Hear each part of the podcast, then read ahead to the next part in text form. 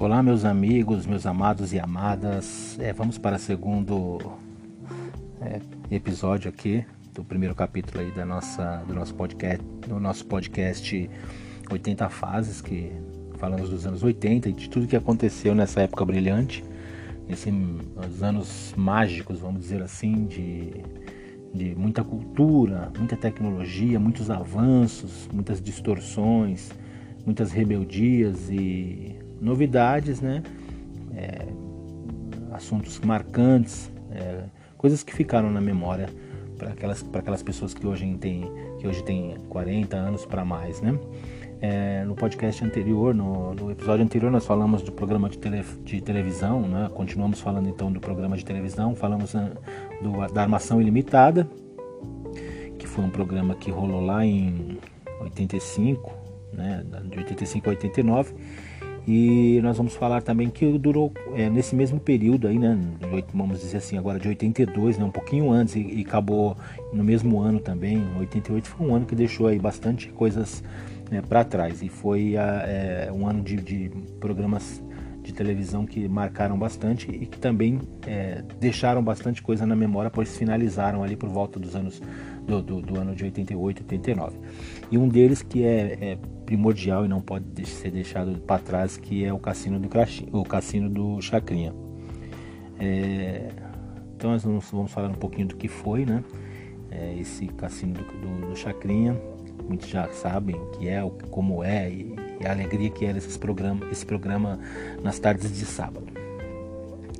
O Cassino do Chacrinha, ele rolou de março de 82 a julho de 88, nas tardes de sábado. As tardes então elas ficaram mais animadas na Globo, né, com o Cassino do Chacrinha.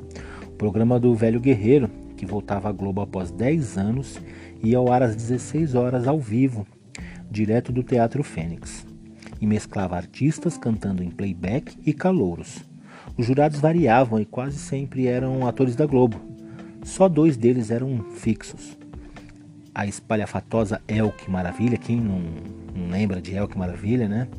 Que no início dos anos 90 foi para o show de calouros, e Edson Santana, radialista e ex-rei Momo, que fazia o gênero mal-humorado, né? E era sempre recebido com vaias. O Chacria tinha ainda um fiel assistente, que era o careteiro russo, que ajudava a jogar bacalhau para a plateia, é, mas que sempre entrava né, mudo e saía calado, nunca falava nada. No programa ali havia as chacretes, que era parte integrante fiel do programa e que trouxe é, o, o, emblemático é, é, é meninas de palco, né, ajudantes de palco, Ali se passaram como Rita Cadillac, Gracinha Copacabana, Estrela d'Alva, Índia Poti, Índia Amazonense, Fátima Boa Viagem, Sueli Pingo de Ouro. Cara, eram muitas meninas que fizeram sucesso tremendo na época. Valéria Mon Amor, Esther Bem Me Quer, Regina Polivalente, Daisy Cristal, é, Lia Hollywood, Cristina Azul, Érica Selvagem e por aí vai. São muitas meninas mesmo. É, naquela época essas meninas faziam bastante sucesso ali com o próprio Chacrinha, ajudante de palco, até mesmo elas dançavam, brincavam também com a, com a plateia, instigavam os homens da época e, e, ali na plateia e fazia aquele charme que trazia um que a mais no, no programa.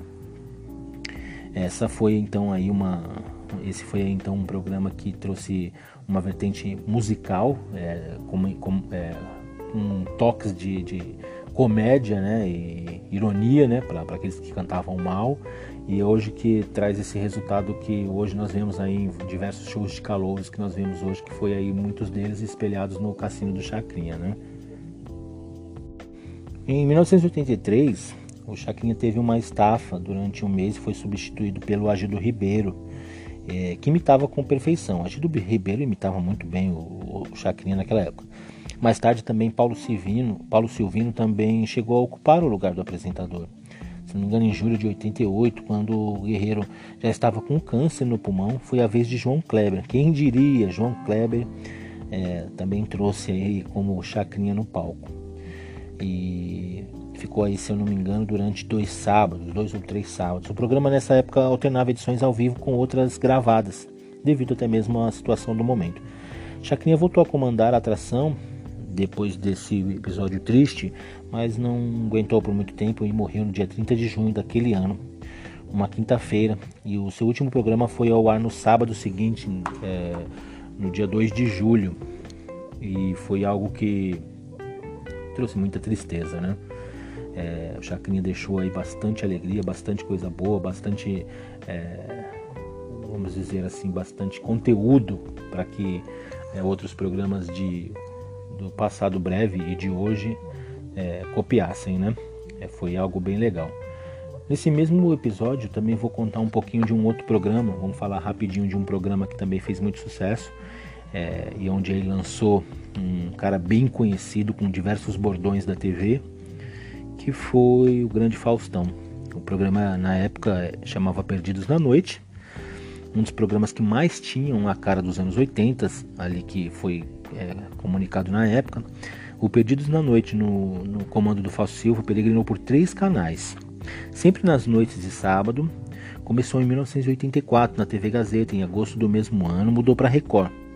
E em abril de 86 estreou na Bandeirantes em rede nacional. Nos tempos da Gazeta, o programa era gravado no Teatro Brigadeiro e ia ao ar dentro de 23, das 23 horas. De Goulart de Andrade, por sinal diretor do programa, até a época de Bandeirantes, da Bandeirantes.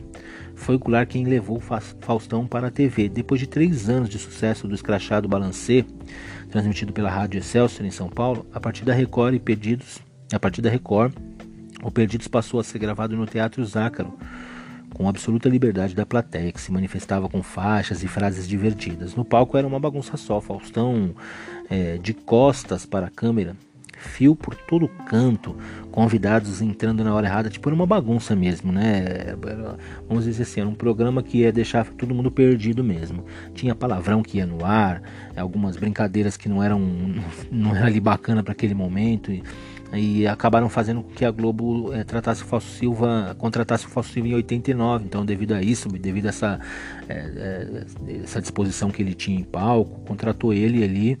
Então, na Bandeirantes entre 87 e 88 ele trabalhou e depois 89 foi ali para Globo, né, devido a essa irreverência.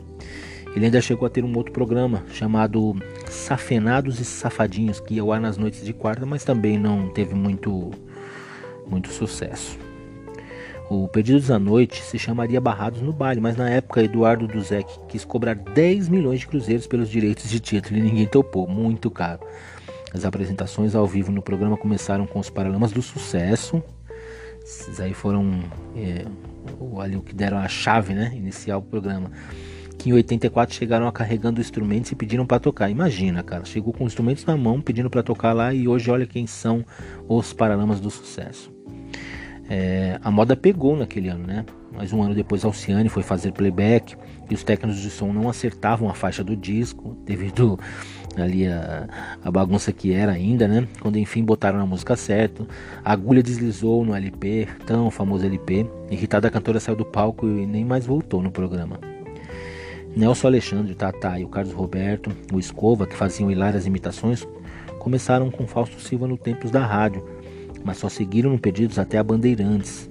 Já a produtora Lucimara Paris, Lucimara que hoje ainda está no programa do Ratinho, ela trabalhava com eles, né? Ela trabalhou com apresentador, com o apresentador ali naquela época do, do, do, do da Noite ali do Balancê, foi com ele para Globo e trabalhou muitos e muitos anos com o Faustão, até chegar essa nova época aqui que ela mudou, né? A cara e foi pro, pro SBT com o, o Ratinho, né? É, então, assim, tanto o Chacrinha ali quanto o Perdidos na Noite com o Faustão foram dois programas que trouxeram bastante alegria, reverência e coisas legais aí do do, do momento épico, épico do, dos anos 80, né? É, no, próximo, no próximo capítulo do nosso podcast eu vou falar um pouquinho é, da TV Pirata e do, do programa do Silvio Santos também, que foram dois programas sensacionais que fizeram marcaram a época e trouxeram um, um conteúdo é, diferenciado para os anos 80. Então, meu nome é César Convente, eu agradeço a sua permanência até o momento. Gostaria de agradecer, é, obrigado por estar conosco e continue aqui compartilhando, mostrando aos amigos aí para que eles lembrem um pouquinho dos anos 80 com a gente, tá bom? Um abraço, fiquem com Deus, tchau.